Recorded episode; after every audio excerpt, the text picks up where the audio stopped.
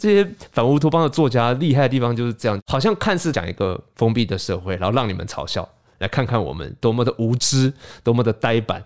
可是我常常在读完，就是跳一个层面想，这真的是作者要看的吗？还是我们其实就算我们拥有了这些自由意志，可是我们到底是什么？我们真的自由吗？就是我不知道，我在读的时候又会有这种感觉。欢迎收听《迷成品 Podcast》。今天读什么单元？在每一集节目里，我们精选一本书，邀请来宾深度对谈，也聊聊这本书带给我们的阅读趣味、启发与思索。大家好，我是子瑜。乌托邦一词哦，来源于希腊语“完美的地方”，它延伸的一个概念，反乌托邦，描述一个与理想相反的极端世界。比方说呢，好莱坞电影《饥饿游戏》啊，《移动迷宫》，或者是可能有些听众对日本动漫比较熟悉的《进击的巨人》，还有《约定的梦幻岛》，其实它里面的设定都有反乌托邦的概念哦。那今天呢，我们就要来追本溯源一下哦，来认识经典的作品《反乌托邦三部曲》，我们《美丽新世界》以及及一九八四，而来宾呢，他们很特别，用有声书的方式来诠释这三部作品，为经典换上新的面貌。让我们欢迎片路文化执行长吴巧亮以及剧场演员林佳琪两位好，大家好，我是佳琪。嗨，大家好，我是亮亮。想先询问一下，反乌托邦三部曲它有什么样的重要性吗？或者是说这三部作品它们有什么不同？能不能帮我们简单的介绍一下呢？它其实是一个在科幻、在反乌托邦系列的小说里面是一个很重要的文学地位，也包含了因为它的写成的背景，在一九二零年开始，一直到往后三部曲嘛，有各自不同的成立时间，所以作者在撰文的时间，他撰文的背景，奠定了我们现在对于所谓反乌托邦这几个字的一个定义的概念。里面当然其实包含了很多政治意涵呐，但是我觉得它其实不是文学性的开创，而是它是思想性的开创，因为在当时那个年代那样的社会氛围之下，你可以想出这样的未来世界，这样的反乌托邦世界。我觉得是在思想上一个很大的迸发。当然，每一部都有各自的重要性，每一部有各自不同的表述方式。可是，我觉得他帮后面的人开创了很多世界。就像刚子瑜讲到，很多的动漫或者一些电影概念都有一点点来自于这里。他其实你都可以从那些动漫或者是影剧的角色里面去找到一些影子，是在这三部曲里面的。我觉得有一些政治上面的讽刺，我觉得特别的有感哦，尤其是一九二零年代。写出来的作品嘛，可是有些对白，有些东西居然那么的有既视感，有可能现实生活中你在新闻上面看到那种感觉，就会让你觉得哇哦，特别的讽刺。那我想询问一下，为什么会想要选择有声书这个领域去做呈现呢？我们那时候在做有声书的时候，有一个很重要的选择标准，第一个它一定要够经典。嗯，第二个是它故事性够强，第三个是我们觉得它做成用听的体验上会是一个很好的感受。是，那请问在中间的转制上面会遇到什么困难吗？以一个我第一次听有声书来讲的话，我会有一点点在听广播剧的感觉。因为反乌托邦这是我们第一次做类似剧的感觉，因为有声书是在比较狭隘的定义上面，它是从第一个字读到最后一个字。就是一本文本、纸本的小说这样子，但是如果他今天是把它做成有点剧的话，我们是需要改编跟改写的。是，所以其实一开始我们先请了编剧做改编改写，这个就中间有很大困难，因为它本来是很厚的一本小说，嗯、但是你听剧，你不会想要听十个小时的剧，耳朵会很累，而且中间会有很多是为了过场、为了铺陈、为了背景的描述，所以中间光把它浓缩到两三个小时之内，这件事情，其实在编剧的取舍上去。讨论非常久。其实前面子瑜有提到说，听起来很像广播剧。那我们一开始在做的时候，把广播剧跟有声剧做了很大的讨论。一方面是因为我们觉得广播剧比较像是请佳琪他们这边透过对白去推进的情节，可是有声剧的部分，我们还是希望保留一点点它文学的本质。所以，我们其实故意在对白跟旁白的比例上，跟编剧做了很多的讨论。一开始在反乌托邦三部曲这边，我们希望至少做到五五坡啦，嗯，就是旁白跟对白。部分我们尽量做到一半一半，就是不要那么多的对白，让它不是完全靠像广播剧那样的形式在推进他所有的情节。因为我觉得它是一个非常经典的作品，必须要让大家知道它整个背景的架设跟铺陈。因为是听觉的，所以我们比较少靠视觉的架构去建构它的背景，所以我们必须要透过一些描述的方式。所以我们在做这些的时候，其实中间的比例上的拿捏，还有编剧上的取舍，当然也包含了要留哪些对白。我刚刚讲，我只留一半的对白，五五坡。嗯、所以在我已经浓缩成两三个小时的状况下，我又旁白跟对白又只留了一半对白。所以留哪些对白这件事情，要让剧场演员他们来做诠释。其实我们中间。真的是讨论超级久哎，就几个月的那种讨论哦，跟编剧做了很大的取舍，会希望保留很经典的台词，又很希望他每一句话都是有很重要性的地位可以推进，甚至也希望他们每一个对话都是有剧感在里面的，因为我剧感只保留在对白里面嘛，所以这中间转制的过程的困难。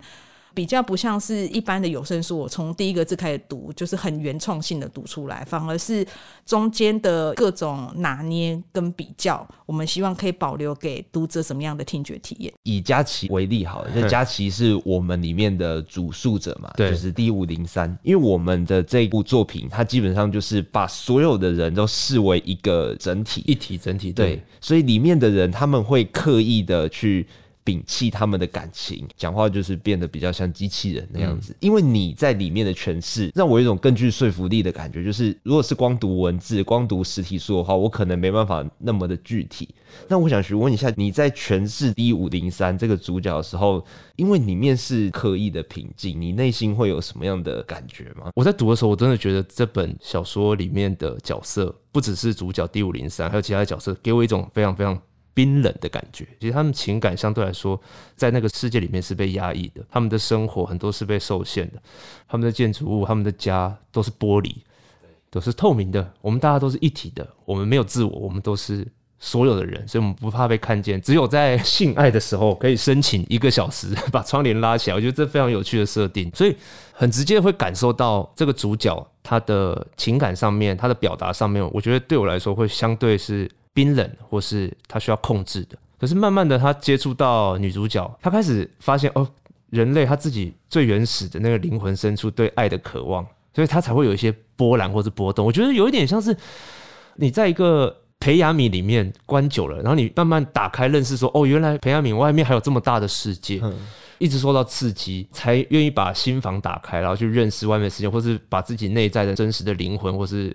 野兽把它放出来，我觉得那种感觉，虽然自己不是这样子长大，但是以演员的角度与诠释角色的角度来说，其实拉到一些生活当中，其实我们在某一些情境可能也会有一点受压迫啊，有一点需要压抑自己真实情感，或是会刻意的把情绪收起来。所以就觉得在诠释上面蛮有趣的，当然也会庆幸说，哦，还好我不是 生活在那样的世界里面。我记得那时候配完出去外面，走在台北市的街头，每个人经过我旁边，我就觉得哇，他们都有他们的故事。我们也许是一个总体，可是每个人的生命，每个人的自由意志都。好强烈展现在我们生活的周围，是一个很大的这样的感觉啊！我想再问一下佳琪，因为佳琪的经验是剧场演员，对，那其实你在剧场上面，你有很多地方可以让你去做反应，比方说对手演员啊，或者是道具啊、布景等等的。但是有声书的话，应该就是你拿着一个稿子，然后一直念、一直念、一直念，顶多会有人跟你去。对话这样子的诠释上面，跟过去的剧场经验有什么样的不同吗？哦，对，我觉得这个比较接近是配音的方式啦。在配这一本小说的经验来说，我觉得刚好啦。在配这个我们这个角色 D 五零三，就一个人关在录音室里面，其实还蛮帮助我进入到那个角色的状态，这样反而有帮助。对对，然后你就戴着耳机听自己的声音。冷冷的感觉，或者有一些情绪的反应，我就觉得好像把自己丢进了这本小说的漩涡里头，莫名的觉得这样子的一个场景就很像 D 五零三，一个人关在家里做一件事情，重复等等的这种感觉。配这个有声书还是自己跟这个主角在工作。好像自己在跟自己对话，自己在跟这个主角在对话，在听他的思想，在诠释他的想法等等。可是有时候在剧场，你是要打开来面对观众，打开来面对其他的对手。我觉得这个东西它更收敛了起来，嗯、更回到自己跟这些小说的文字，还有在思想上面的对话。嗯，就是你一样是要表达情感，可是你的工具变少了，只有声音。嗯，对，我觉得那个相对来说是更细致啊。当时在跟剧场演员们在讨论这些角色的时候，会希望他们做出角色的区隔嘛？那时候我记得他们都一直在问我，这个人是什么个性，他大概几岁？剧场演员他可以把在角色里的人放进来的，他可以演那个人。当时在录音的时候，他们也有给我回馈说，可是我觉得看到后来他怎么样，怎么怎么样，就是他有看到更深的角色内心的时候，我就会觉得，哎，对耶。他后来说了什么话，代表他其实在前面的时候已经有一个跟后面的铺陈跟梗了，然后可能我没有 get 到，那、嗯、我觉得他们有 get 到，我就觉得很感谢这种有读本的演员。对，而且这个是实体书比较难展现出来的，对，对，没错。而且要找出一个共识，说我们这个角色他现在在历程的哪一个位置，没错，然后我们一起去找出最适合那个位置的声音。没错，就有时候有些角色他可能会有自己的英雄旅程，那他可能走到哪里，我们可能要去抓到说，哎，他现在才三十岁，他可能还没有什么样的体验，你不能抓到把他未来的体验抓进来，嗯、那可能就会把他限制住，就是有各种的讨论，我觉得蛮好玩的那时候。其实每当读到这种世界议题的概念的时候啊，都会想说：哇哦，书中的人啊，到底是有多绝望，才会让这样子的事情发生呢？那其实反乌托邦的作品就有点类似刻意的压抑啊，才能反讽出某些制度的可笑。那想问一下两位，在阅读这三本书的时候，你们最印象深刻的段落是哪里呢？我觉得印象最深刻的应该是粉红票券吧，就是刚刚其实佳琪也有提到，在联众国里面晚上要发生一些人类自然行为的时候，你必须取得粉红票券才能把你玻璃屋的窗帘拉上。我觉得这件事真的会细思极恐的事情呢。他连你生育都要管吗？对，他连你咀嚼几下都要限制嘛，所以我觉得这件事情太违反人性了，而且重点是还可以去登记在别人的名下这样子。呃，然后我还想说，因为 D 五零三，它本来它有是 O 九零，别人也可以登记在 O 九零还有 I 三三零下面的时候，我都会想说，这可以不用经过我同意吗？但是这听起来好像就是他们只要官方批准就可以。我觉得我不能接受，不包含了我对于人性。他是不是要一夫一妻这个讨论啊？但是我觉得，如果连这个都要限制的话，这是一个多么压抑、多么框架的一件事情。如果人类失去了独特性还有自由性的话，我觉得那是一个很没有生命力的社会。所以我一直都觉得这三部曲给我的感觉都很像是一滩死水。方方框框的把它填满，可是我觉得它是一个创造不出新东西的架构。然后我觉得这也是让我觉得最恐怖的地方。如果它是最文明、最先进的状况下，但它却无法创造出更多的东西，那怎么会是最先进文明的人？这个问号就会非常多，后面一连串的问号，那根本称不上进步啊。对，光粉红票券还可以用登记，我真是傻眼。我其实对于粉红票券这件事情，我也是印象非常深刻。那还有另外一个，就是他们选举的时候吧，要选举，他们其实。早就知道选举的结果会是什么。那时候男主角第五零三有一段独白，在讽刺过去的民主社会，就说你们都不知道你们要选的人到底会不会当选。过去就是现在，对，可是他们那个年代居然可以想到我们的现在，我觉得这个是很强、很恐怖的地方。一连串就是批评、跟讽刺、跟嘲笑，说你们什么都不知道。就是他用他们自己在被封闭的角度来嘲笑外在的民主开放的世界。那一段讽刺就印象很深刻，就觉得又恐怖又好笑。可是又会觉得，又倒过来想说，哎，对啊，我们这样子自以为你被洗脑了，对，对，我被洗脑了，我真被洗脑。我们这样自以为有自由意志，我们是真的有吗？就类似这种，我就觉得这些反乌托邦的作家厉害的地方就是这样，好像看似讲一个封闭的社会，然后让你们嘲笑，我们觉得我们很棒，让你们现在读者们来看看我们多么的无知，多么的呆板。可是我常常在读完，就是跳一个层面想，这真的是作者要看的吗？还是我们其实就算我们拥有了这些自由意志，可是我们到底？是什么？我们真的自由吗？就我 不知道，啊在读的时候又会有这种感觉。他在过去嘲讽我们未来，然后就觉得，哎、他有一些点其实说的蛮对的。就算我们选了。我们真的知道自己在选什么？对对对对对对，就类似这种感觉，就觉得哇，这个嘲讽可大了。对，这个真的是比细思极恐更细思极恐的感觉。对，就是那一段选举的时候，他的画面的描述啊，人群啊，然后整个思想的这个过程，我觉得是我印象蛮深刻的。他那段也是一个好像有民主，但其实是假民主的过程嘛，就是你可以票选，但是只要投反对票的都被抓走。而且要现场都要看到你投对的人，所有人都会看到彼此举手。对，男主角在里面盛赞这样的方式，用一个很冰冷的语气、很冰冷的文字去描述这些事情。既然佳琪对于这段这么的印象深刻哦，在节目结束之前呢，那就来听一段我们当中由佳琪诠释 D 五零三对于选举的赞美。前一晚，我满怀期待，同时也担忧 I 三三零口中的不祥暗示。殊不知，一场前所未有、历史上最大的一次灾变即将来临。节日那天，所有人聚集在巨大宽阔、由六十六道同心圆组成的立方体广场中，齐唱着联众国国歌，以此揭开庄严的序幕。接着，无数双眼睛便整齐划一望向天空，迎接着无所不能者的飞车从天而降。我想象和无所不能者向下俯视，看着底下座无虚席的同心圆，宛如蜘蛛的网，点缀着一颗颗光滑圆润的头颅。而即将在心中就座的，正是英明的无所不能者。然而，当我心怀敬畏，注视着无所不能者走上天庭，却有股无可名状的预感。我感知到整张蜘蛛网正在绷紧发战，即将发生不可预料之事。国家诗人正在台上诵读诗句，我却一字一句都听不进去，整个人躁动不安。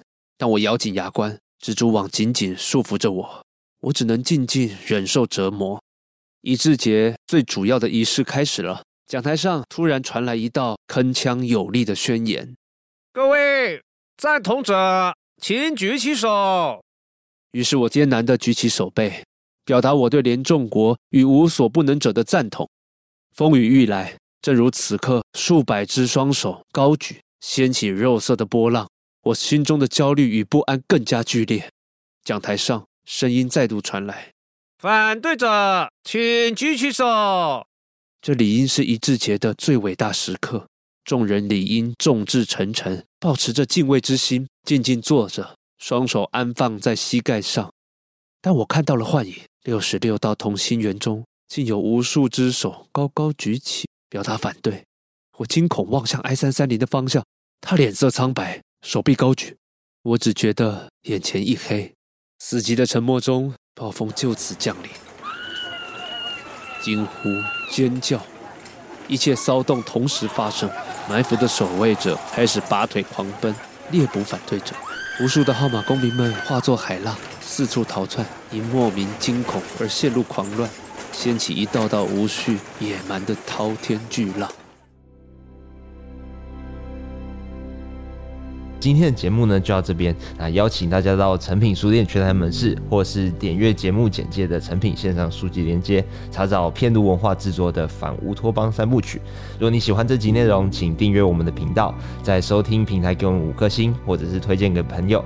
谢谢大家的收听，也谢谢今天两位来宾，我们下次见，拜拜，拜拜，谢谢大家。